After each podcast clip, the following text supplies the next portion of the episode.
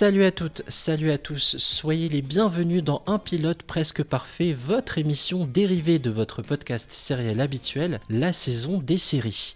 Je m'appelle Junior et je suis comme à chaque fois très heureux de vous retrouver, j'espère sincèrement que vous allez bien. Un pilote presque parfait, PPP pour les intimes, qu'est-ce que c'est? Petit rappel, car on ne sait jamais, peut-être que vous avez vu le nom de cet épisode et que vous découvrez ce podcast. Trois personnes sont autour du micro, on vient discuter d'une série mais en évoquant uniquement son premier épisode.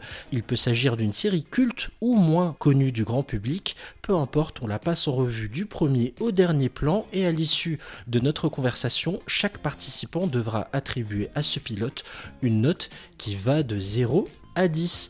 L'objectif est d'établir un classement général pour nous qui sommes à la recherche du meilleur pilote de toute l'histoire des séries. À mes côtés, aujourd'hui, une voix que vous connaissez. Il a déjà participé à PPP dans les épisodes consacrés à Fleabag ou encore Dawson. Il s'agit de Franck. Salut Franck. Salut Junior. Tout va bien? Tout va très très bien. Prêt à enregistrer un nouvel épisode avec toi Aujourd'hui, une nouvelle voix, Franck, hein, tu nous ramènes la famille, tu nous ramènes le frérot, pas le frérot de la Vega, hein, mais le frère de Franck. Il s'agit de Mathieu. Salut Mathieu. Salut Junior. Sois le bienvenu dans PPP, tout va bien? Oui, tout va bien, mais merci de m'avoir invité, je suis très content de participer à ce podcast. Et je sais que tu es ravi de la série dont on va parler, euh, Mathieu. Direction le début des années 2000, la série au centre de notre épisode s'appelle Smallville. Elle a été lancée le 16 octobre 2001, donc on va fêter les 20 ans de son lancement. À l'époque, elle avait été lancée sur la chaîne WB et s'est achevée en mai 2011 sur la CW. C'est une création d'Alfred Coog et Miles Millard. L'intégrale de Smallville est actuellement disponible sur Amazon Prime Video. Pour entendre un peu à quoi ça ressemble, je vous propose un premier extrait et on en parle juste après. Hé, Chloé, t'as quelqu'un pour aller danser? Non, non. On y va tous les deux alors Enfin, pas en tant que petits copains, mais copains, copains. Salut Mais. euh, bah, je croyais que. bah, T'avais pas. J'ai pris un raccourci.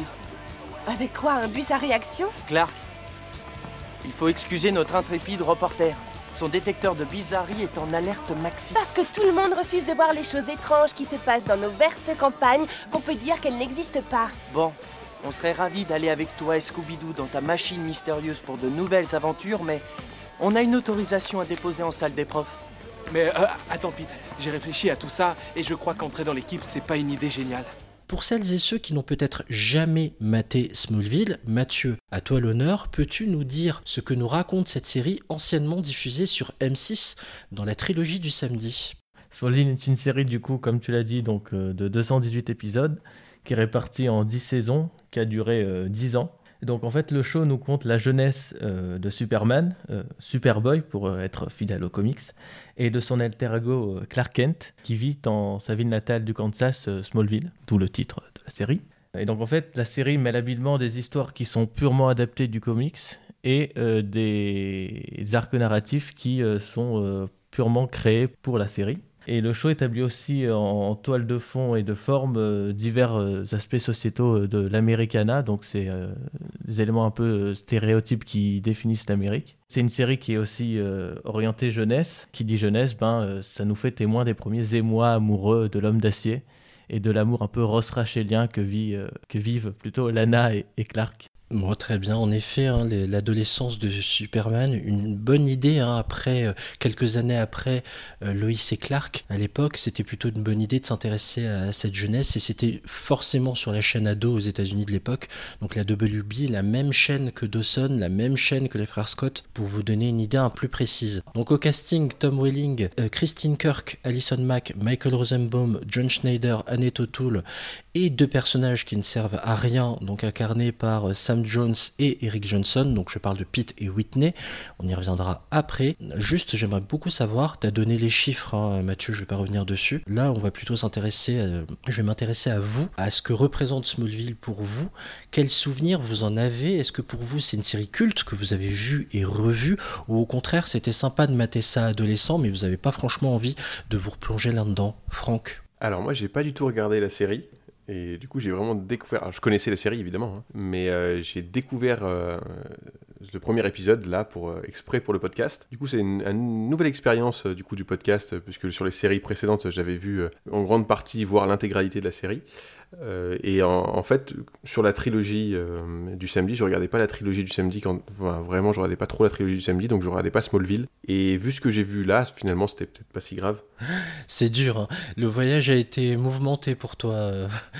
Je pense en fait, par rapport au, au- dernier épisode que j'ai fait avec toi sur Dawson, j'avais regardé la série, donc il y avait vraiment cet aspect nostalgique qui a beaucoup travaillé pour moi. Euh, là, j'avais pas du tout cet aspect nostalgique, même si en fait, je trouve le concept euh, très malin de parler de la jeunesse de, Superman, enfin de Superboy, euh, de comment il passe d'un adolescent de 15 ans qui connaît pas ses pouvoirs à, au final, il va devenir Superman à la fin de la série. Mais après, là, sur la réalisation, le, les teen dramas, c'était pas tant que ça pour moi. On aura bien compris que euh, ça a été très, très compliqué pour toi de te plonger dedans, mais j'imagine bien que plus il y a 20 ans d'effets spéciaux qui sont passés par là, donc j'imagine que ça doit être compliqué de se plonger là-dedans. Mathieu, toi, ton rapport à Smallville, il est lointain, il est proche? Bah, il est lointain parce que quand je regardais, du coup, c'était en 2001, donc je devais avoir euh, 7 ans dans l'idée. Donc c'était aussi par le biais là, euh, uniquement de la trilogie du samedi. Moi, je regardais en attendant Californication. De ce que j'essaie de me rappeler, en fait, Attends, avant mais tu de- regardais Californication à 7 ans Ouais, j'allais bloquer aussi dessus, Bah, ouais. vu- que ça passait à 22h30, euh, oui, il fallait attendre. Hein Bon, ne faites pas ça, hein, les plus jeunes qui... euh, euh, euh, je préférais regarder. Mais regardez Oui, Californication, par contre. Mais Oui. qu'est-ce qui...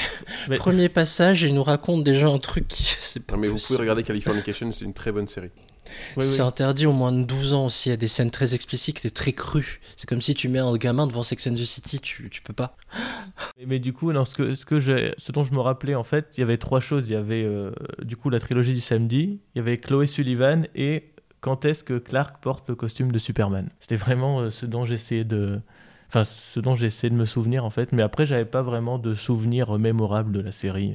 Bon, très bien. Alors c'est moi euh, qui ai vu le plus d'épisodes, hein, visiblement. Après, j'étais pile la cible. J'avais 14 ans, 15 ans en 2001. Forcément, euh, j'étais le public visé. Je regardais déjà la trilogie. Euh, j'étais déjà Team Dark Angel, Buffy. Je regardais ce genre de série. Et ben, j'ai trouvé ça sympa. Mais au bout de trois saisons, ça m'avait vraiment gavé en fait. Justement, le côté couple Ross et Rachel pour Lana et Clark, cet amour impossible, m'a vite gonflé. Et je commençais à devenir vieux pour ces conneries. Et la série a duré 10 saisons. Et en plus, les audiences ne cessaient de se casser la gueule. Donc c'était fini, les 20h50 sur M6. Au bout de la sixième saison, il me semble. Donc, euh, spoiler alerte, c'est lors du mariage potentiel entre Lex et Lana, pour ceux qui sont arrivés jusque-là. Après, ça avait basculé sur les chaînes de la TNT ou du câble. Et donc, j'avais complètement lâché. Moi, on n'avait pas les replays. Les DVD, ça coûtait cher. Donc, c'était assez étrange de se replonger dans cette série que j'ai revue il y a pas longtemps je dois avouer. Pendant les confinements, je, je me suis dit, allez, on va continuer. Et j'ai continué la saison 7, mais j'ai vite arrêté encore. Mais, mais, mais pour me confesser aussi, du coup, là, j'ai- revu la série jusqu'à la saison 4 et là, j'ai pas lâché. Je- Bon, très bien. Allez, plus que 6 encore derrière. Oui, voilà. Le pilote s'ouvre sur un plan qui a très mal vieilli, une pluie de météorites dans l'espace qui prend la direction de la Terre. Je vous assure que ce plan est extrêmement laid 20 ans après, avec les météorites et bien sûr le vaisseau de Clark. Plan suivant, on apprend qu'on est en octobre 89 avec le panneau d'entrée dans cette petite ville de Smallville où on peut lire 25 000 habitants et que cet endroit est la capitale mondiale du maïs. Oui, alors 25 001 habitants exactement sur le, sur le panneau. je- Ouais, c'est très précis, attention, ça a son importance. Oui, il y en aura un peu moins après. Exactement. Ensuite, vous connaissez tous Papa Noël, bien sûr. Bah, je vous présente Papa Luthor, qui lui aussi est barbu, mais il est beaucoup moins sympa. Je vous explique. Il est dans l'hélico, au-dessus des champs de maïs, et à ses côtés, il y a son fils, à qui il met une pression phénoménale pour garder les yeux ouverts pendant le vol. Je dois préciser quand même que Lex Luthor a des cheveux roux, mais d'une rousseur très très très marquée. Peut-être trop d'ailleurs, ça fait pas naturel du tout. Ah bah, ça fait très comics, quoi. C'est le personnage des comics, il ressemble à ça. Effectivement, le, le- Lex Luthor euh, adulte, la version adulte, c'est le même que son père, mais en roux. Enfin, pas dans toutes les versions des comics, parce qu'il a pas tout le temps des cheveux. Mais quand il a des cheveux, Lex Luthor, il est comme son père, mais avec des cheveux roux. Bon, je vous passe le dialogue en mode les lutteurs sont des leaders, en gros faut porter ses couilles et pas faire caca culotte. Bref, drôle de scène d'introduction. Déjà, quand vous voyez ça, ça vous inspire quoi? Moi, je trouvais ça malin parce qu'il y a quand même le plan où on voit euh, l'ex- euh, Lionel Luthor pardon, avec le journal du Daily Planet et on voit qu'il a écrit que le PDG de, de Queen Industries, donc Green Arrow, est présumé mort. Donc tout de suite, ça nous plonge dans la mythologie Superman. Voilà. Pour le coup, euh, effectivement, il y a plein dans toute la série de, petits indices comme ça qui montrent que ça s'intègre en fait dans un univers qui est plus grand euh, et qui aura en fait finalement lieu après. hein. Après, on aura euh, la multitude de séries sur Green Arrow, sur Supergirl, enfin tout ce, cet univers d'essai à la télé. Euh, et donc là, il y a vraiment plein plein de, de petites anecdotes comme ça qui font des références soit aux comics Superman, soit aux comics d'autres euh, super-héros.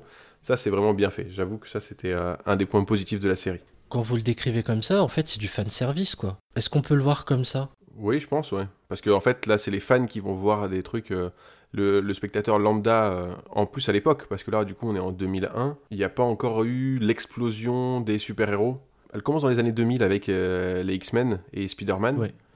Euh, et après avec euh, le MCU à partir de 2008 avec Iron Man. Donc là où du coup il y a beaucoup plus de gens qui s'intéressent aux comics et grâce au cinéma et après je pense qu'ils vont lire et, donc ça, ça devient moins confidentiel. Là je pense qu'en 2001 c'est des infos effectivement de fanservice très confidentielles et, euh, et on percute là que c'est Green Arrow parce que euh, parce qu'on est, on, on est lecteur de comics. quoi. Ouais, parce que franchement, j'ai absolument pas relevé tout ça. J'ai pas cette culture comics, mais j'ai grandi avec les plus les, les animes. Merci pour cet éclairage. On prend la direction d'une fleuriste aussi accueillante qu'une porte de prison. Donc c'est euh, donc la fleuriste dont, dont j'ai oublié le nom déjà, je crois que c'est Nell. Nell. Nell, donc qui est la tante de Lana Lang, donc le, le- le premier amour de, de Clark. Et on entend une voix qui dit euh, bonjour euh, Nell. Donc elle est contente, elle se retourne. Qu'elle sait que c'est Jonathan, donc Jonathan Kent, le, père adoptif de Clark. Et elle se retourne. Et là, elle n'est pas très contente parce qu'elle le voit avec, euh, avec Martha. Donc là, il y a un plan euh, avec Martha et Jonathan où on voit vraiment, il y a un côté très biblique, euh, très fermier, très euh, puritain en un seul plan, comme ça. Enfin, moi, ça m'a beaucoup frappé. Et après, du coup, il y a ce dialogue un peu avec une sorte d'analogie avec le, choix des plantes, enfin des fleurs, dans le sens où euh, Martha, elle choisit, elle veut des tulipes, parce que c'est des fleurs simples. Et pas n'importe lesquelles, des tulipes rouges. des tulipes rouges, oui, exactement, bien joué. Euh, alors que Nell, elle, elle aime les orchidées euh, Tiger, qui sont du coup des fleurs un peu plus sophistiquées et un peu plus compliquées. Du coup, c'est vraiment l'analogie des femmes et des fleurs. Et du coup, tout de suite, on voit le, la caractérisation des personnages et on voit tout de suite à qui on a affaire en fait avec euh, Jonathan et Martha, qui sont des personnes assez simples mais très humaines, alors que Neil, elle cherche un peu plus euh, la séduction, un peu plus, euh, un peu plus sophistiquée, quoi. Sophistiquée, euh, elle a pas envie de faire des choses très sophistiquées avec Jonathan quoi. Non, c'est vrai, effectivement. Mais la présentation est sophistiquée, je suis d'accord. Sa présentation est sophistiquée, mais elle, son, son arrière-pensée ne l'est pas. C'est clair qu'elle elle a des vues sur le mari. Et d'ailleurs, dans ces passages-là, on- les parents font la rencontre également de Lana, qui a 3 ans à cette époque-là et qui est habillée en petite princesse fée. Et elle veut exaucer le vœu de maman Kent, c'est-à-dire qu'elle puisse enfin avoir un enfant et le mettre au monde. Du coup, on en revient aux météorites et on retrouve l'ex et papa Tout à fait. Dans un champ, Lex est dans le champ et il entend des voix. Des voix un peu inquiétantes. On se demande si c'est lui qui entend des voix dans sa tête ou pas. Et puis du coup, en se, dirigeant vers ces voix, il rencontre euh, un adolescent qui est attaché euh, en croix euh, comme un épouvantail avec une sorte de S rouge sur la poitrine. Et on voit au-dessus de lui d'un coup un météorite qui fend le ciel. Et la fin de la scène, on ne sait pas ce qui se passe, ce qui est arrivé au petit Luthor et accessoirement à l'épouvantail. Et là, j'ai baptisé ce chapitre Adieu papa, maman, bonjour le trauma pour Lana. Les météorites tombent partout dans Smallville, donc aussi bien dans, les champs, comme on vient de l'expliquer, que dans le centre-ville. Et on revient devant la boutique de Nell, qui tient euh, Lana dans ses bras. Euh, les parents donc sont dans la rue d'en face. Ils viennent pour récupérer leur fille. Ils font coucou, sauf que pendant ce temps-là, boum Ils se prennent en pleine tronche sous les yeux de leur fille. Une météorite, la voiture explose. Ils sont tous tués sur le coup. Sur le coup. Et c'est l'une des morts les plus connes que j'ai vues depuis longtemps. Mais Ils sont vraiment. tués par des effets spéciaux moches. voilà. Voilà. Ils, ont vu les, la- ils ont vu les effets spéciaux, ils sont morts sur le coup. C'est nul. Voilà. Alors pour le coup, sur cette scène, quand ça a commencé, en fait, comme il y avait une seule traînée euh, d'astéroïdes, et qu'en fait tout le monde regardait cette traînée-là, je savais pas, moi, comme j'avais jamais vu la série, je me suis dit, tiens, en fait, il y a un astéroïde qui arrive, et c'est le, le- c'est Clark, en fait, qui arrive. Et je me suis dit, mais en fait, toute la ville est au courant que Clark est en train d'arriver, parce qu'il n'y a qu'un seul astéroïde, et personne ne se dit, tiens, je vais aller voir. Il n'y a que les Kent qui se disent, tiens, je vais aller voir. Donc après, heureusement, il y a eu la suite, c'est une pluie d'astéroïdes. Donc ça cache le fait qu'il arrive, mais au départ, je me dis, en fait, il n'y en a qu'un seul, et personne n'a percuté que, bah, tiens, il y a un astéroïde et d'un coup les Kent vont avoir un gosse quoi. Ça, ça gêne personne dans la ville. euh. On a beaucoup critiqué dans Man of Steel la mort de Kevin Costner, donc qui incarnait le père de Clark dans la série, le fait qu'il aille chercher son chien, il, a le pied pété, il peut plus euh, retrouver sa famille, euh, et il meurt sur la route. Parce que le chien était coincé dans la voiture, enfin voilà, je vous ai fait la version courte. On s'est beaucoup moqué de cette scène, mais franchement, je crois que celle-là, elle mérite aussi, hein. Ouais. sincèrement. Ça, c'est niveau mort de Marion Cotillard dans les Batman. hein. Ouais, celle de, de Kevin Costner, elle a un, un intérêt en fait. euh, c'est mal fait, euh, il, est, il est mal, machin, etc. Enfin, comme tu as dit, il lui, manque un, il lui manque un morceau de pied, enfin, il, il galère, il y a le chien, etc. Mais après, il se laisse mourir pour sauver son fils, en fait, pour que son fils reste caché. C'est ça toute la symbolique de la scène. La symbolique est intéressante, la réalisation est un peu, un peu bizarre. Mais la symbolique derrière, eh bien, là, il n'y a pas de symbolique, là. C'est juste, on va faire crever tes parents devant toi euh, pour que tu sois traumatisé quand t'as 3 ans, quoi. C'est nul. Les météorites dé- détruisent tout. Scène de panique, les gens fuient en courant dans tous les sens. Explosion de bâtiments, explosion de voitures. Nell arrive à finalement sauver et protéger Lana de tout ça. Juste, je, je voulais dire, le côté chute des météorites, ça fait très référence biblique encore, comme il va avoir beaucoup dans la série. Ça fait très euh, jugement dernier et euh, rapture et ce genre de choses. Ah bah, tout à fait, Bien avec sûr. le, gars, le gars sur la croix. Enfin, le, voilà. Voilà, c'est ça. on va y revenir. Et là, on va retrouver les Kent qui vont être gagnés par la peur, puis ensuite l'émotion. Donc là, on retrouve les Kent euh, du coup dans leur voiture avec euh, une euh, très moche incrustation, encore une fois. Bah, ils se demandent un peu ce qui se passe. Euh, et là, en fait, il y, a- il y a plusieurs scènes euh, assez rapidement cutées. Donc, on voit les Kent. Ensuite, on, on se, on revoit le champ qui a été passablement détruit. On se demande du coup euh, où est Lex. Et on voit du coup euh, Papa Luthor qui cherche son fils, euh, qui trouve une, euh, une touffe de cheveux rouges. euh, et voilà, et qui se dit, tiens, bah, peut-être qu'il est par là. Donc, et il retrouve son fils qui, du coup, commence à être chauve. Ça, ça plante aussi des, des décors sur la série, sur le fait que Lex Luthor sera la version chauve de Lex Luthor. Et ben, pourquoi pas rendre cet enfant chauve à 9 ans Donc pourquoi pas avoir que des enfants traumatisés? Lana vient de voir mourir ses parents. Lex Luthor chauve à 9 ans. Tout va bien. Cette série est une série sur la bonne ambiance. Mais moi, je trouve l'idée bonne hein, de nous marquer ce changement d'identité par l'arrivée de Clark sur Terre et par la perte de, ouais, de ses cheveux. Et, et c'est de là dont va naître, la, quand toute la vérité sera découverte, détestation profonde de, de Lex par rapport à Clark. C'est ça qui est Ah intéressant. oui, en oui, fait. après c'est bien, enfin Oui. au final c'est bien fait entre les astéroïdes qui vont, euh, du coup, on va voir après le collier, on va voir du coup bah, Lex, euh, en fait ça impacte tout le monde, bien malgré euh, Clark qui lui au final n'a rien fait, il vient juste d'arriver, c'est un enfant. Ouais, puis, ça va jouer sur le, caractère de Lex Luthor qui va apprendre du coup à, se battre et à, dépasser les apparences en fait grâce ou à cause de, ce, de cet événement. Mais dès le début en fait, à partir du moment où il y a la chute de météorite, ça lance le changement pour tous les personnages euh, de la série en fait, euh, et même Clark. Elle n'est pas finie cette scène hein, avec toi, Franck. Donc on revient au Kent. Euh, et donc là on retrouve les Kent du coup dans leur voiture qui est complètement retournée, donc et eux aussi sont mal en point, et on voit en fait que euh, bah, on, voit un petit des, des pieds d'enfants qui approchent et en fait ils découvrent du coup euh, un enfant donc qui sera Clark alors qui est déjà assez grand euh, ce qui du coup change par rapport à la vision que j'en avais dans les comics puisque d'habitude c'est plutôt un bébé euh, parce que là il est déjà en âge de marcher et donc ils voient un enfant euh, voilà, avec avec des cheveux Il Euh, est censé avoir euh, 4 ans, je crois. Ouais. Parce que je crois qu'il a 50 plus, 50 moins, pardon, que Lex dans la série. Et Lex, vu qu'il a 9 ans, Oui, ça, ça se tient. Et donc là, c'est la première fois qu'on voit euh, Clark et les parents sont du coup plutôt contents de trouver un enfant. Ils sont pas du tout affolés de voir un gosse qui, a- qui sort euh, d'un vaisseau extraterrestre. Ça, tout va bien. Ils viennent de survivre à une, euh, à une pluie de météorites. Il y a un enfant extraterrestre qui apparaît, mais ils se concentrent en fait sur le fait qu'ils vont pouvoir enfin avoir un enfant. Et on ne saura pas non plus comment est-ce qu'ils vont expliquer ça à la ville. hein. Ça, on ne sait pas. on saura plus tard dans la série. D'accord. J'adore la punchline de, la maman. On n'a pas trouvé cet enfant. C'est lui qui nous a trouvés. Mon Dieu. reste avec nous. Question de statistique. Quand Clark Kent arrive à moins de 5 mètres de Lana Lang, il finit toujours par se tourner en ridicule. Nietzsche. Tu as un côté sombre que j'ignorais. On en a tout ça. Mais tu as raison.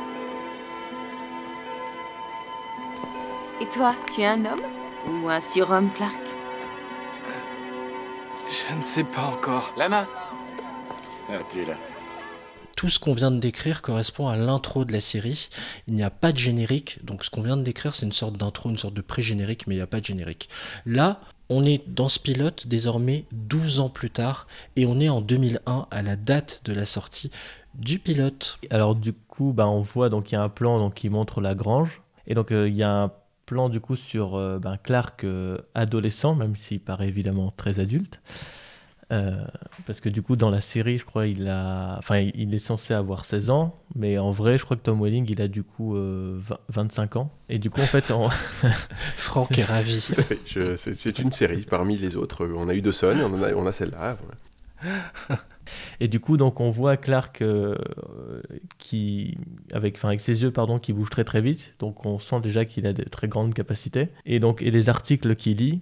C'est donc euh, tous des articles de, personnes. Donc, il y a un adolescent qui court très vite, qui bat le record du monde.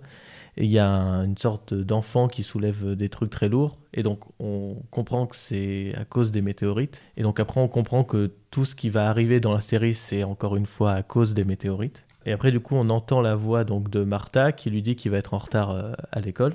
Et du coup, Après, il y a plein de traits de caractère. hein. On voit qu'il est dormeur, qu'il boit du lait à la bouteille. c'est ça, c'est ce que j'allais dire, ouais, c'est qu'on le voit boire du lait à la bouteille. Martha lui demande où il a appris ça. Et après, on voit Jonathan qui arrive et qui boit aussi du lait à la bouteille. Donc, il imite son père. Euh, il s'entend très bien avec ses parents, même s'il est un peu euh, condescendant. Mais après, c'est de son côté aussi adolescent. Il faut comme la série est orientée euh, teenage, donc il y a ce petit côté-là.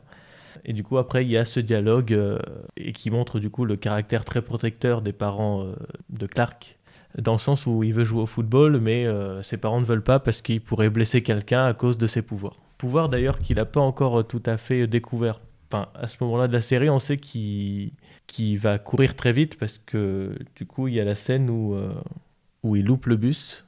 Et du coup, ben, vu que c'est Clark Kent et qu'il court très vite, et ben, il, il utilise son pouvoir pour ne pas arriver en retard euh, au lycée. Et c'est là où on découvre d'ailleurs Chloé et Pete, ces deux copains euh, du lycée, qui eux sont bien dans le bus et, et se foutent encore de la gueule de, de Clark qui, qui est trop lent et qui surnomme la tortue. Et, et d'ailleurs, P- Petros, c'est un personnage qu'on voit dans les comics, hein, c'est un ami d'enfance euh, de Clark.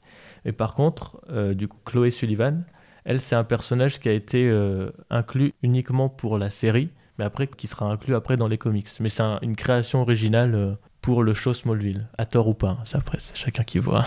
Et du coup, euh, Smallville a un nouveau panneau d'entrée. euh, Oui. ouais, et du coup, ils sont plus capitale du, du maïs, mais capitale des météorites. C'est ça. Et, et il passe de 25 001 habitants à 45 000. 00. Exactement. Et là, on prend la direction du lycée de Smallville. Alors, il y a beaucoup de choses là, je vais essayer de ne pas faire trop long, mais j'ai beaucoup de choses à dire là-dessus quand même. Clark, donc, est arrivé quasiment en même temps que ses amis, que Chloé euh, et Pete. Elle active son radar, Chloé, en se demandant Mais comment t'as fait pour arriver aussi vite T'as utilisé un avion à réaction ou quoi?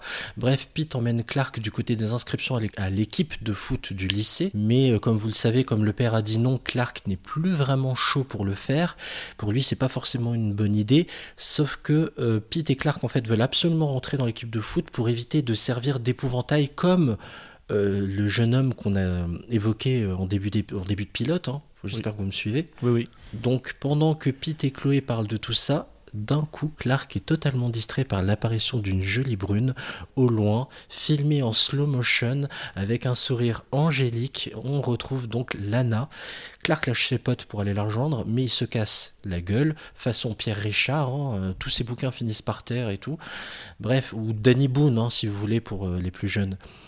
Et là, on on remarque que Lana a un joli collier euh, avec une pierre précieuse couleur émeraude. Pas n'importe quelle pierre d'ailleurs. Ah, ce sera de la kryptonite, Oui, oui. sûrement. Ouais, on ne sait pas encore, mais une pierre verte qui scintille. euh, ouais. C'est dans cette scène où on voit l'effet que ça fait sur, euh, sur Clark, et il se sent pas bien, et il ne comprend pas pourquoi. C'est pour ça qu'il se tape la honte en fait. Cette pierre l'affaiblit. C'est ça. Du coup, il arrive même plus à marcher droit. Et, et en plus, d'ailleurs, on voit les, les trois livres qu'il tient. Trois livres avec des noms visibles. Il y a euh, Smallville High School pour bien montrer que c'est à Smallville, que c'est au lycée. Il y a Biological qui montre ben, l'étude de l'être humain. Euh, du coup, c'est marrant parce que du coup, euh, Clark il est pas humain. Et il y a un livre sur Nietzsche du coup qui fait référence au surhomme. Euh, enfin son étude du sérum, du coup, il y a des petites références cachées qui sont là quand même. C'est la question que lui pose Lana. Je savais pas que tu avais un côté sombre, euh, Clark. Tu es un homme ou tu es un surhomme? La question qu'elle lui pose. Ensuite, on fait la connaissance du petit ami Whitney qui, qui retrouve Lana, qui arrive et qui casse clairement l'ambiance. Hein. Clark, en fait, lui, il est dans le mal, hein, parce que quand il est à côté de Lana qui porte ce collier, ben, il est à deux doigts de vomir ses tripes. Et Whitney lui rebalance à la tronche un bouquin que, Clark a abandonné sur le sol, et il refait tout tomber. Bref, on accentue le côté maladroit euh, de Clark. J'ai trouvé ça pas mal, parce que finalement, quand on est ado, on est maladroit aussi, même avec les filles. Oui, c'est vrai que c'est bien retranscrit, euh, ce côté euh, je me sens mal à l'aise avec une fille parce qu'elle me plaît beaucoup. Ça... Enfin, c'est vrai que ça retranscrit bien l'époque euh, du lycée, enfin, ou du moins l'époque adolescente. Bah, en tout cas, c'est ce que voient les deux copains, Pete et Chloé, oh, qui pourtant d'habitude, Chloé est plutôt observatrice, et là, ce qu'ils observent eux, on a leur point de vue à eux, que dès qu'ils voient Lana, en fait, il devient, il devient ridicule et il tombe, etc. Alors qu'en fait, c'est à cause de la kryptonite. Mais du coup, pour eux, c'est un comportement d'adolescent. L'ambiguïté est plutôt bien jouée, en fait. Sur des pouvoirs, d'ailleurs, qu'ils ne soupçonnent même pas. En tout cas, des contre-pouvoirs que Clark ne soupçonne même pas. C'est ça qui est intéressant. Allez, là, on va faire la connaissance du méchant de la semaine. Euh, alors, pour l'instant, on ne sait pas qu'il s'appelle Jeremy Crick, mais du coup, il s'appelle Jeremy Crick. Si on est un peu observateur, on voit que c'est celui qui était euh, sur, la... sur la croix, alors moi j'étais absolument pas observateur, je m'en suis pas rendu compte du tout de suite, je m'en suis rendu compte limite à la fin de l'épisode, que c'était le même gars qui était sur la croix quand il... Enfin il l'expliquera un peu plus tard, mais j'avais pas percuté.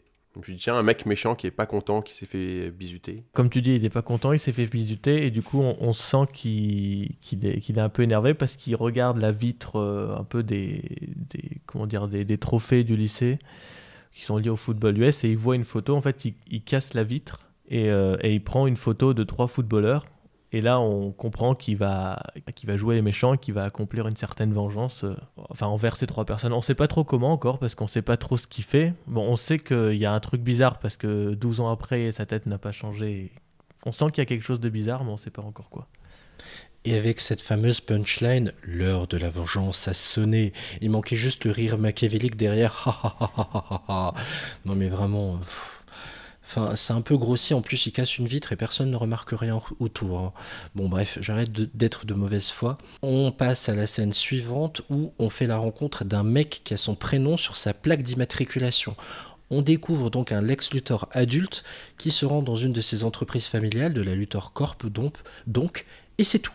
Ce plan dure 10 secondes, donc on repart au lycée sur une scène sur laquelle on va pas euh, s'étendre parce que c'est une scène qui compile tous les clichés possibles et imaginables. On a le quarterback en action, donc Whitney, on a Lana en mode cheerleader et on a Clark dans les gradins qui bave en matant Lana. Bref, elle ne sert à rien. On passe à la scène suivante, au chapitre suivant que j'ai baptisé Premier acte héroïque et le Vin Diesel du pauvre. Alors oui, du coup, en fait, là, on retrouve euh, Clark qui est triste parce que bah, du coup il, euh, il a eu une déconvenue avec euh, Lana après la scène du coup, dans le stade. Donc il est triste sur son pont et en parallèle on, revoit Lex Luthor, euh, donc Lex Luthor chauve adulte, qui conduit sa superbe voiture très très vite, qui du coup téléphone au volant et c'est pas bien de téléphoner au volant. Et en même temps, sur le pont, il y a un camion euh, qui fait tomber une sorte de, grosse, grosse ferraille euh, voilà, par terre. Et on sent en fait que là, il va, se passer quelque chose. Et bizarrement, tous les éléments se retrouvent au même instant. C'est-à-dire que Lex ne voit pas la ferraille, prend la ferraille avec sa voiture, freine violemment sur le pont et il embarque Clark, qui est là juste au mauvais moment, euh, au mauvais endroit. John McClane, hein, Voilà, c'est ça. et comme John McClane, du coup, il survit. Euh, donc il tombe avec la voiture dans l'eau et bah, bah, Clark en fait euh, ça lui fait pas grand chose donc il ressort Lex euh, de l'eau et il, sauve Lex du coup d'une mort certaine. Et le mec a zéro égratignure, c'est ça. Lex. Ah bah voilà, c'est ça, Lex comme, comme Clark, non zéro égratignure. En tout cas, il était motivé, hein, Clark, pour lui faire un bouche à bouche, un massage cardiaque. Hein. J'y serais pas allé. Avec Lana, j'y serais allé, mec. Lex, il serait pas allé. Non, j'exagère. Mais pour le coup, pour être plus sérieux deux secondes, la cascade est super bien faite pour le coup. Ah oui. Quand on sort l'épave derrière et tout, je, trouvais ça assez bien foutu, quoi. Ouais, c'est vrai. Et puis on voit aussi d'ailleurs que c'est la première fois que, enfin, on voit à l'écran que Clark utilise sa super force du coup pour euh, sauver, euh, pour sauver euh, Lex, parce qu'après on le reverra un peu plus tard dans l'épisode du coup qu'il utilise sa force aussi pour faire le bien en fait. On voit vraiment qu'il commence à être Superman en fait dans cette première scène. Exactement, c'est la deuxième ou troisième fois qu'il se sert de ses pouvoirs en fait à, à ce niveau-là, et on est à la moitié de la série pourtant. Scène suivante, arrivée du père sur les lieux de l'accident. Bon, ici, le, le, père, il peut clairement pas blairer la famille Luthor. Il demande qui est le connard qui a percuté mon fils, en gros. Et Lex répond derrière, ben écoutez, euh, c'est moi. Lex Luthor tend la main, euh, tend sa main pour saluer le père de Clark, mais lui, il veut pas serrer la paluche. Le père se présente, il dit que Clark, c'est son fils. Lex demande s'il peut faire quelque chose pour les remercier. En gros, le père lui dit non, non, euh, c'est juste encore une punchline, conduisez moins vite. Il manque juste un petit con derrière et on y est quoi. Et quand on sort l'épave de la Porsche de Lex, j'en parlais juste avant, comme je vous disais, c'est quand même quelque chose quoi. Parce que Clark s'est pris une Porsche dans la gueule quand même. Effectivement, en fait, là, euh, tu disais que c'était la deux ou troisième fois qu'il se sert de ses pouvoirs, mais là c'est Deuxième une, fois, je crois. voilà, une des fois en fait, enfin. Il se rend pas compte, quoi. Il le fait, enfin, alors, quand il est percuté, effectivement, il se rend pas compte qu'il est super résistant.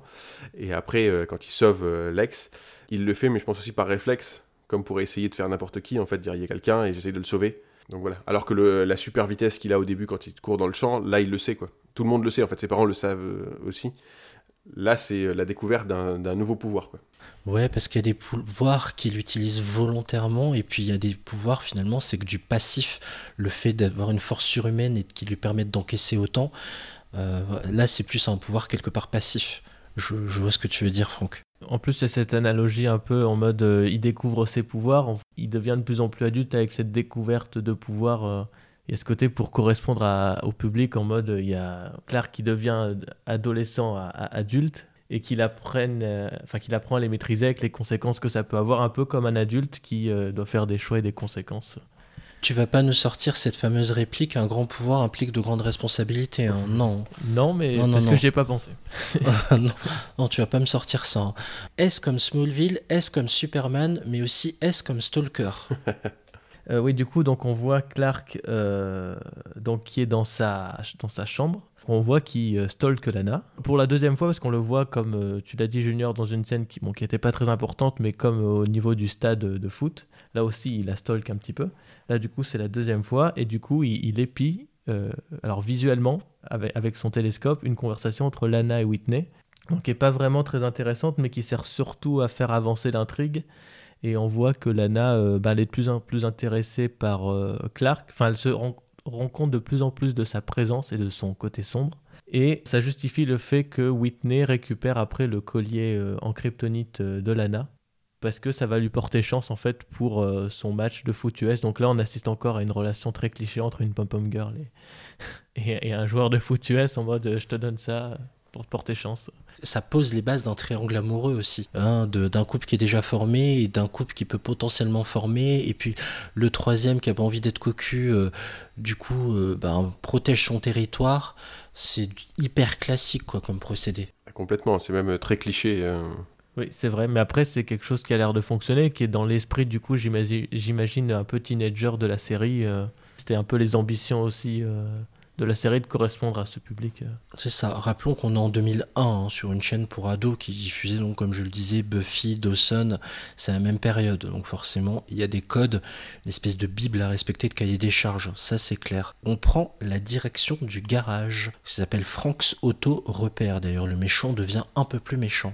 Voilà, tout à fait. Donc là, on arrive bah, du coup dans un garage automobile la nuit et on voit un garagiste qui fait son travail et qui est interrompu du coup donc par euh, le méchant, donc euh, Jérémy, qu'on a donc découvert tout à l'heure, qui avait celui qui avait pété la vitre, et donc l'épouvantail qui était dans le champ au début. Et le garagiste en fait le reconnaît et lui dit qu'en fait ce qui s'est passé c'était il y a il y a 12 ans et que euh, c'était une des bêtises de, de lycéen d'il y a 12 ans. Lui a vieilli, hein, et donc il est devenu euh, adulte. Donc en fait, c'est un des trois qui est sur la photo qu'a volé euh, Jérémy dans la vitrine. Donc c'est à ce moment-là, moi, où je me suis rendu compte que Jérémy était le gars du début et l'épouvantail.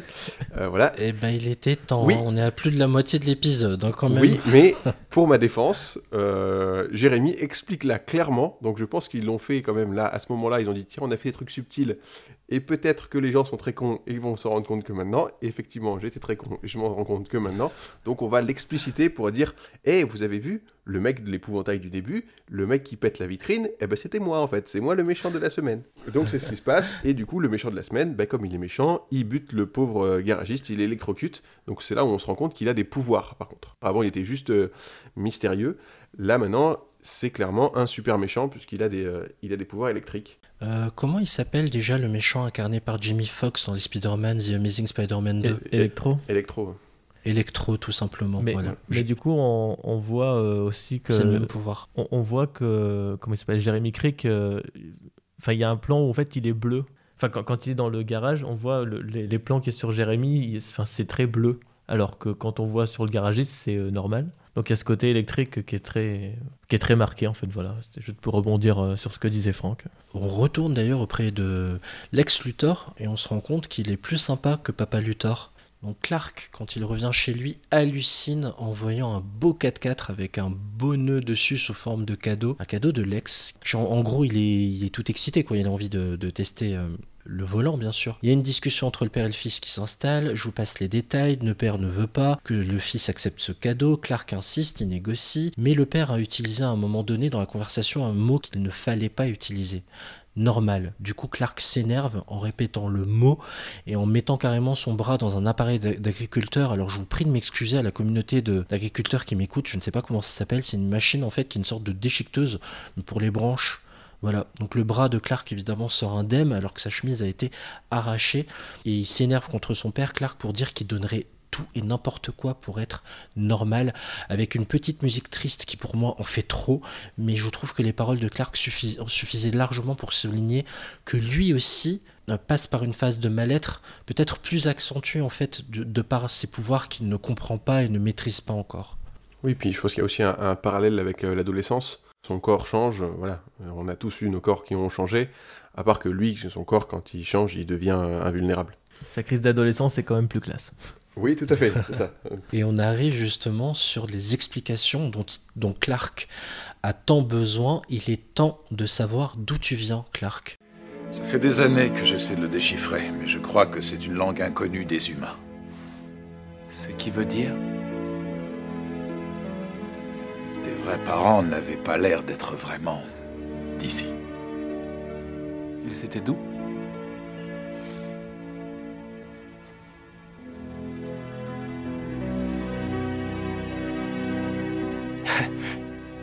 Bon, qu'est-ce que tu veux me dire? Que je viens d'une autre planète? Et t'as sûrement caché au grenier mon vaisseau spatial, hein?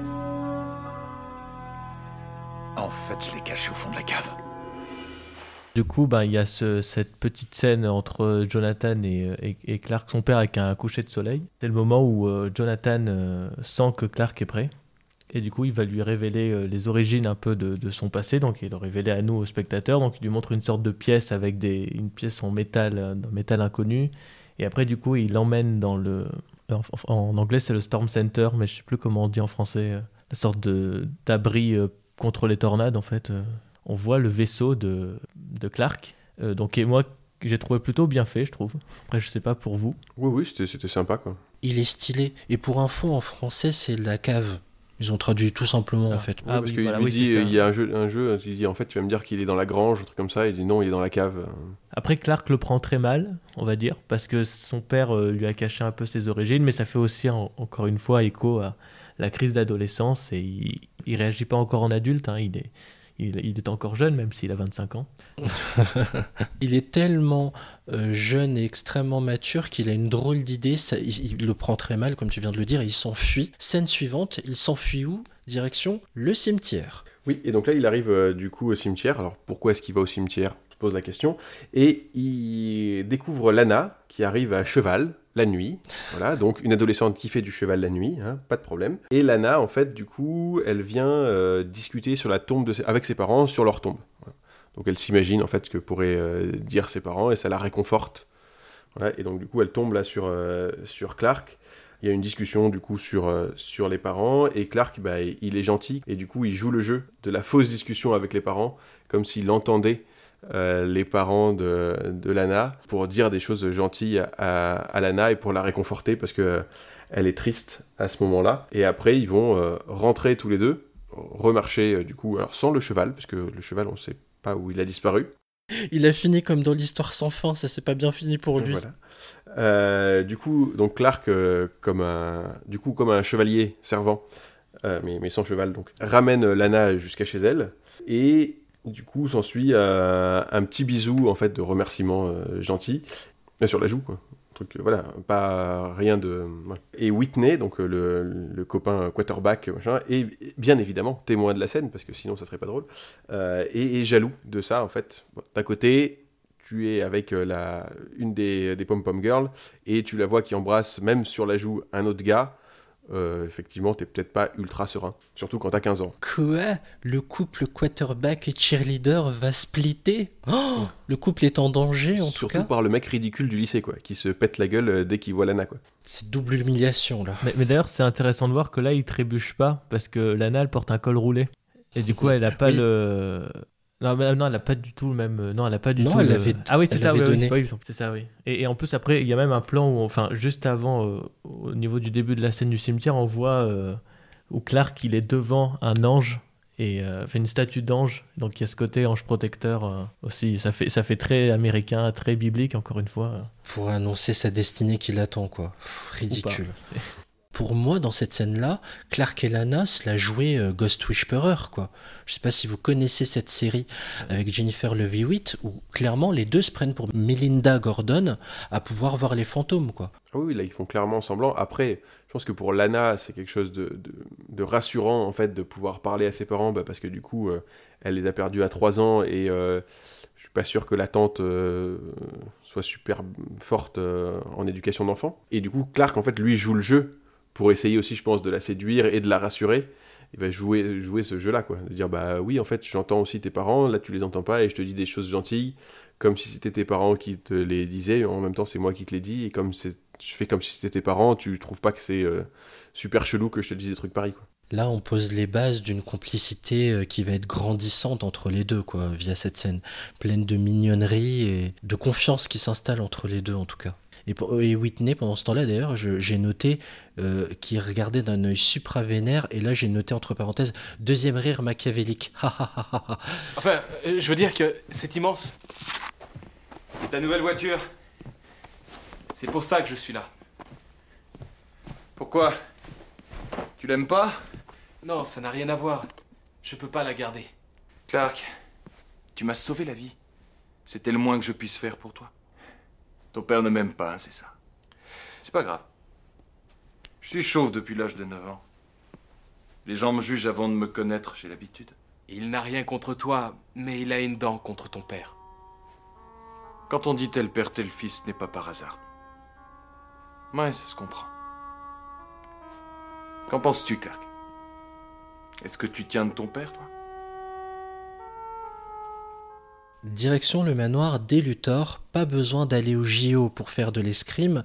Lex combat chez lui. Bon, il perd, il pique une colère, euh, notre ami Lex, est pas loin de planter Clark avec son épée. Clark s'est rendu chez lui pour lui dire qu'il ne peut pas garder la voiture. On arrive à un moment donné à une interrogation en mode Et toi, Clark? Tu tiens ton père? Est-ce que, en gros, euh, tu rentres dans la case tel père, tel fils? Bref, ok, première question chelou. Deuxième question chelou, est-ce que tu crois que les hommes peuvent voler, Clark? Oh là là, la lourdeur, on a, compris que le futur Clark va voler à l'avenir. Je suis pas sûr que c'était pertinent de poser la question comme ça. Bah en fait ce qui est bizarre c'est que ça arrive dans cette conversation d'un coup, ils auraient pu poser cette question-là à un moment et faire euh, comme avec euh, Nietzsche, c'était, euh, je trouvais que c'était- bien amené avec sa réflexion sur les surhommes. Mais là, pour une fois qu'on a une scène un peu longue en plus qui est pas surcutée, ils estiment que c'est une scène qui est très longue, alors qu'elle dure 3 minutes. Et du coup, ils, ils posent ce genre de questions, ça aurait pu être un peu mieux amené. J'aime bien l'idée de la question. Mais je trouve que ça arrive un peu sur un, comme un cheveu sur la soupe qui lui dit d'un coup, euh, enfin, ça va, euh, ça va ta famille, machin. Et est-ce que tu penses que les hommes peuvent voler, quoi? Oui. Euh, Alors pour être précis, Lex pose cette question parce qu'à un moment donné, quand, quand il pensait avoir percuté Clark et qu'ils ont fini dans la rivière, euh, Lex s'est cru mort et pour lui, son âme a survolé Smallville en fait lors de cet il fait accident. cette explication après, d'accord? En fait, directement, il lui pose la question qui arrive comme un cheveu sur la soupe, et après, il fait cette explication, dit moi, quand je, quand tu m'as sauvé, que j'ai percuté, etc. J'ai l'impression que mon âme a survolé. Mais la question, elle arrive. euh, d'un coup, quoi, euh, sans prévenir, euh, est-ce que les hommes peuvent voler? Oui, moi je vais voler bientôt, parce que je suis su- Superman. Il y a un vrai souci, je trouve, dans l'équilibre des dialogues et la, avoir le sens du rythme, mais de poser la bonne phrase au bon moment. Et je trouve que ça pêche aussi de ce côté-là. Oui, Mathieu? C'est vrai, mais là je trouve que ça annonce quand même le début de la relation qui est vraiment intéressante et qui est d'ailleurs euh, dans le comics aussi, euh, de la relation entre Lex et Luthor. C'est une sorte d'amitié. Lex et Clark Le- Lex et Clark, oui, pardon, Lex et Luthor. ouais, euh, entre... Donc entre Lex et Clark, euh, ce côté, ils, ils sont super amis, mais en même temps, ils se cachent beaucoup de choses l'un comme l'autre en fait. Et je trouve qu'il y a cette dynamique qui rentre en jeu, qui commence à rentrer en jeu. Où après, enfin, il va y avoir cette amitié très forte qui après va se transformer en rivalité. Euh, Enfin, moi je trouve que ça commençait à être intéressant. euh. C'est vrai, c'est bien de le rappeler. Il faut le rappeler que pendant de nombreuses saisons, euh, Clark et Lex sont amis d'abord. Ouais, ouais. Et, et d'ailleurs, ju- juste pour rebondir, il y a aussi, euh, enfin, il y a un truc qui m'a frappé un peu dans le dans la scène du manoir, c'est que Clark, il, il est habillé différemment. Là, il a un pull bleu avec un t-shirt rouge, euh, et donc c'est subtilement amené, mais voilà, il a les couleurs de Superman. Et même au, tout au, long de la du pilote aussi, euh, il y a ce côté avec les couleurs euh, bleu et rouge, c'est-à-dire que quand euh, Lex lance la rapière, le fond est rouge, enfin le, le- fond de la rapière, et il boit des bouteilles aussi en d'eau bleue. Et il y a ça aussi, après on pourra le voir après, mais il y a ce travail des couleurs qui est subtil aussi, mais qui est là. On va prendre la direction du centre de, Smallville avec Chloé et Pete. Alors là, en fait, on retrouve d'abord euh, le garagiste mort, donc celui qui s'est Ouais. fait attaquer par euh, Jérémy euh, tout à l'heure. Donc là, il est mort, hein, c'est clair et net. Et ensuite, donc comme tu l'as dit, on retrouve Chloé et Pete qui discutent du coup avec Clark et il l'amène finalement alors, à, à- à Chloé à montrer son mur des bizarreries. Voilà, en fait, où elle a un mur complet où elle a épinglé tous les articles qu'elle a trouvés sur les bizarreries qui peuvent se passer dans le monde et surtout à Smallville depuis un certain nombre d'années. Et elle lui dit donc du coup, euh, de manière encore très subtile, tout le monde a ses petits secrets, parce que Clark le découvre maintenant alors que ça fait des années qu'elle fait ça. Euh, voilà, et lui dit, est-ce que toi t'as pas des petits secrets? Ah ah, ben, ah ah. Petit clin d'œil et petit coup de coude. Est-ce que tu n'as pas des petits secrets, Clark? Voilà. Et donc Clark regarde ce mur et en fait, il vient de se rendre compte, parce qu'il il est un peu lent quand même, que c'est son arrivée en fait avec, la, avec les astéroïdes qui ont tué les parents de Lana. En fait, il prend la faute pour lui, comme quoi c'était euh, vraiment sa faute en fait si les parents de Lana sont morts. Et du coup, euh, encore une fois, comme une réaction d'adolescent, il s'enfuit. D'ailleurs, dans cette scène, on apprend également le nom du méchant qui s'appelle Jérémy. Jérémy Creek, tiens, Creek, Dawson's Creek. Tiens, tiens, tiens. Bref, euh, Jérémy Creek, il était de la promo de 89. Et ce qui est intéressant quand on découvre le mur des bizarreries, c'est que tout au long de la série, ce mur va s'amplifier. Il sera même, euh, il me semble, compilé après sur des PC. Et c'est ce que Chloé va appeler les cryptomonstres, en fait. Je sais pas si vous avez fait ce rapprochement-là. Euh, alors je- le, le- Moi, en français. hein. l'expression crypto-monstre, j'ai pas. euh, Oui, toi, tu peux pas, Franck, mais Mathieu, je sais pas si t'avais relevé, mais en saison 2, 3, etc., elle parle de cryptomonstres. Euh, oui, je, je vois un moment qu'elle euh, elle met sur, elle compile, oui, comme tu dis, sur, euh, sur les fichiers, enfin sur fichiers informatiques, euh, les, les, les noms des personnes qui sont touchées par les météorites. Mais j'avais pas relevé le- l'expression crypto monstre. Mais effectivement, tu sens que toute la série, enfin même tous les super vilains euh, tournent autour de la chute des météorites et des conséquences en fait. Enfin, tout leur pouvoir tourne autour de- des conséquences euh, de la chute des météorites. Exactement. Donc, Clark est vénère. Et- et de ju- juste, pour avoir rebon- su- Oui. ju- juste pour rebondir, Jérémy Crick, du coup, ça fait euh, JC. Du coup, ça fait penser à un certain mec qui est mort et qui, qui est revenu. Et du coup, il était sur une croix. Et après, Bah justement, justement, on va y arriver, tiens, au bisutage de Clark. De quelle façon il se fait bisuter, notre Clark? Alors, il se fait alpaguer par euh, Whitney. Bah, Du coup, par euh, jalousie maladive, il va, euh, il va définir Clark comme le scarecrow, enfin, comme l'épouvantail de la saison. Et du coup, en fait, il va l'accrocher à la façon de Jérémy Crick au début de l'épisode, donc sur une sorte de piquet, en forme de croix. Il va se faire crucifier et il va se faire mettre un S sur la poitrine. Donc, encore une fois, très symbolique. Et surtout, on lui met un élément qui va l'affaiblir. Oui, et le collier de Kryptonite, oui, c'est ça. Qui est du coup le collier qu'il a récupéré euh, via Lana. euh, et du coup, qu'il lui met autour du cou et du coup, qu'il le rend totalement euh, faible. Voilà, et, et c'est pour ça en fait qu'il arrive à, à maîtriser Clark en fait depuis le début parce qu'il a le collier quoi. Et, et le S, du coup, c'est pas expliqué du tout en français parce que moi j'ai vu en VF, on en a pas Ah oui. parlé tout à l'heure, euh, C'est vrai. mais moi j'ai vu en VF donc du coup le S est absolument pas expliqué quoi en français. Alors que du coup en anglais c'est le S de Scarecrow. Donc de l'épouvantail, mais en français, c'est juste un S qui est là sans aucune raison. Alors qu'il y a une vraie symbolique en fait. Euh, là, du coup, c'est juste le bisutage. euh. Non, euh, ben juste la conclusion de la scène, il y a l'arrivée heureusement de quelqu'un qui vient pour délivrer Clark. Ouais, du coup, c'est ça. C'est du coup, il y a Lex qui vient, euh, qui vient délivrer Clark. Donc, c'est la troisième rencontre. euh, c'est leur troisième rencontre. Donc, la première fois, c'est Clark qui sauve Lex. La deuxième fois, c'est une sorte de statu quo. Et la troisième fois, c'est Lex qui sauve Clark. Et du coup, ben, il lui, en- il lui enlève le, enfin, il, il le détache. Et du coup, il y a le collier de kryptonite qui se détache. Du coup, euh, Clark redevient normal par magie. Et, euh, et, Et du s'enfuit. coup, euh, et s'enfuit. Il se barre parce qu'il veut absolument arrêter le méchant Jérém. Je ne sais pas comment tu es venu ici. Mais tu aurais dû rester où tu étais. Je ne te laisserai pas faire de mal à mes amis. Mais ces gens ne sont pas tes amis. D'abord, ils vont se faire mouiller un peu et après, je me cherche du reste. Ils ne t'ont jamais rien fait à toi. Mais je ne fais pas ça pour moi. C'est pour toi que je le fais et pour tous les autres avant nous. Tout ce qui t'est arrivé est uniquement de ma faute. Je sais combien tu souffres. Je ne souffre pas. J'ai un don spécial. J'ai un but maintenant. Et une destinée. On est deux alors. Donc direction le bal du lycée. Euh, on sait que donc Jérémy Crick veut couper le courant pour interrompre salement la soirée et pouvoir dégommer gratuitement euh, du lycéen.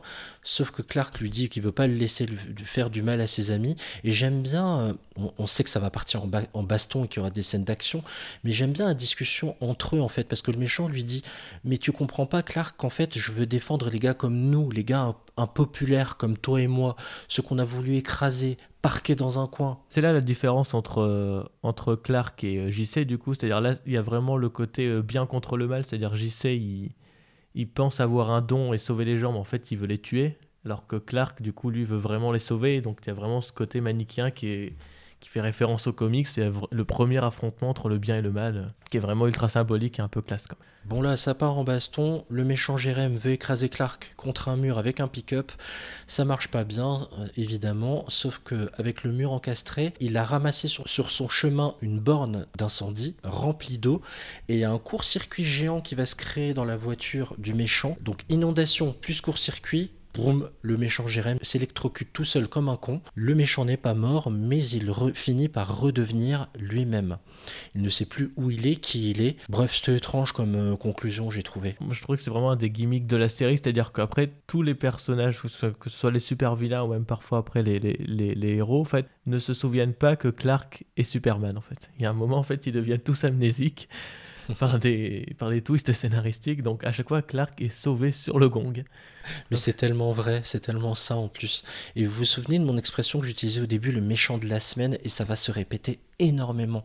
Il y a plus de 20 épisodes par saison, et c'est vraiment le méchant de la semaine qui est devenu donc un crypto-monstre qui a été touché par la kryptonite, et qui vient foutre le bordel euh, dans les contrées de Smallville, euh, voire jusqu'à Metropolis parfois. Ouais, c'est ça. Et en plus, juste pour rebondir encore sur le coup des couleurs, quand euh, Jérémy Crick ouvre le, le sorte de panneau qui gère l'eau, là, le truc il est rouge et il porte un pied de biche euh, bleu. Donc là, c'est vraiment. euh, C'est vrai que c'est bourré de symbolique, je l'avais pas vu à ce point-là. Et retour sur le dance floor où Clark y va, mais en voyant Lana avec son mec, euh, Whitney, donc euh, le quarterback qui sert à rien là, il a finalement préféré rentrer chez lui. Il est plutôt sympa parce que là, en fait, il est euh, retour à fu- full puissance. Il aurait pu venir essayer de le tabasser et dire Attends, mais euh, tu m'as fait euh, le coup de l'épouvantail, là, euh, tu m'as accroché euh, sur la croix et j'ai envie d'en découdre et j'ai envie de te tabasser et concrètement, je peux te défoncer sans que tu puisses lever le petit doigt. Euh, mais non, il rentre chez lui, il s'enfuit encore. Il s'enfuit beaucoup quand même. Après, euh, bon, peut-être que je pousse la réflexion trop loin, mais c'est là où peut-être l'éducation des Kent a pesé quelque part. Ah oui, oui, clairement. Je pense que c'est c'est une. Ça montre son éducation et ça montre que bah il est pas là pour se venger, il est pas là pour faire le mal. Il est là, c'est un pro- voilà, c'est un protecteur et il veut la justice. Lex Luthor lui aurait serait venu et aurait défoncé le gars quoi. Et alors que là, et alors que Clark lui, il va, il dit bah non, en fait c'est pas le moment et euh, et Lana elle est bien avec ce gars. Et du coup je, je rentre chez moi tout penaud. On arrive sur cette dernière scène euh, de cette euh, drôle de visite que Lana rend à Clark. C'est une scène euh, mentale parce qu'en fait on voit euh, Clark qui regarde encore les, alors, les étoiles, hein, c'est un prétexte, mais il regarde dans son télescope. Et du coup, il y a Lana qui arrive euh, subrepticement derrière lui euh, pour, pour une dernière danse, la danse qui s'était promis euh, durant leur dialogue très bizarre euh, dans le cimetière. Et du coup, ils, ils dansent ensemble. Et d'un coup, Clark entend un- une sorte de, de klaxon. Et en fait, on se rend compte que euh, cette scène se passe dans sa tête. Et en fait, les- les- le klaxon, c'est euh, le klaxon de l'équipe des, des Crows, enfin des, des corbeaux là, de, de Foot US, en fait, qui ramène Lana chez elle, parce qu'elle, elle était au bal. Enfin, on comprend que Clark est juste rentré chez lui tout seul et que Lana a passé une bonne soirée avec Whitney. Mais on sent que euh, Lana sent la présence de Clark. Oui, comme si elle l'avait entendu ce qu'il chuchotait. Voilà, donc c'est un peu bizarre, je trouve, maintenant en 2021. Mais euh, Rien à ajouter, Franck? Peut-être juste, euh, s'il y a une dernière chose à ajouter, euh, quelque chose dont je t'ai parlé euh, avant l'épisode, j'ai eu un peu peur que en fait, l'épisode en fait, soit un, le pilote soit un double épisode. Euh, mais heureusement, on, a, on a dû faire que 45 minutes et pas 1h30. Et ta réflexion est, est clairement justifiée parce que euh, on parlait des transformations que le corps de Clark connaît. Là, on n'a pas découvert les autres pouvoirs de Clark, de évidemment voler, mais ça, ça n'arrivera qu'en dixième saison, enfin que bien plus tard, pardon. Et tu sais les lasers qui sortent des yeux de Clark et le souffle. On n'a pas encore vu ces pouvoirs-là, ils arrivent dans les épisodes suivants en fait. Pour info, c'est bien. Je te donne des éléments pour après. hein, S'il y a des gens qui veulent co- continuer aussi euh, la série, sait-on jamais. Et le tout se finit sur le son du groupe Lifehouse Everything que je vous propose d'écouter. Et puis ensuite, on passe évidemment à la notation parce que c'est sur cette drôle de scène un peu chelou que s'achève ce pilote de Smallville.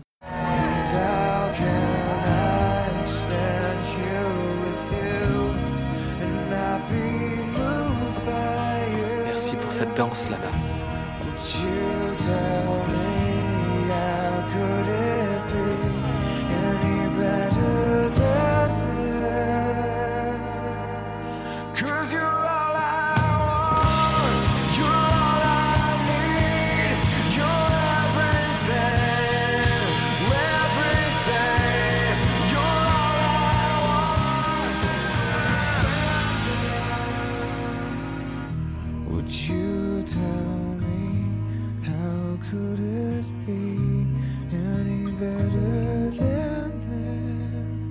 C'est la fin de l'analyse de ce pilote de Smallville. On arrive à la phase de notation dans ce pilote presque parfait.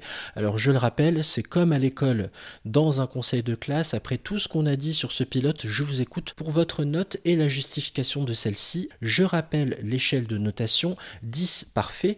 9 exceptionnel, 8 très bon, 7 bon, 6 satisfaisant, 5 moyen, 4 insuffisant, 3 mauvais, 2 très mauvais, 1 exécrable, 0 inadmissible. Au niveau du classement, je rappelle que Fleabag est en tête avec 7,71 sur 10. En deuxième place, Atypical 7,57 et en troisième, Dawson 6,21. On va voir si Smallville va arriver à détrôner Fleabag. Honneur à l'aventurier. Ça, ça a dû être une sacrée découverte pour toi, Franck. Quelle note tu mets à ce pilote de Smallville? Euh, du coup, je vais lui mettre 5,5. ça pique, hein, ça pique. Voilà. Euh, ouais, ouais, ça pique. euh, pff, hésité un petit peu et. euh, Allez, non, je pourrais tirer jusqu'à 6. Je pourrais tirer jusqu'à 6 par rapport à tout ce qu'on vient de dire en fait. Au départ, je voulais mettre 5,5, Bah. mais je peux tirer jusqu'à 6 par rapport à tout ce qu'on vient de dire. Tu mets ma note. Voilà.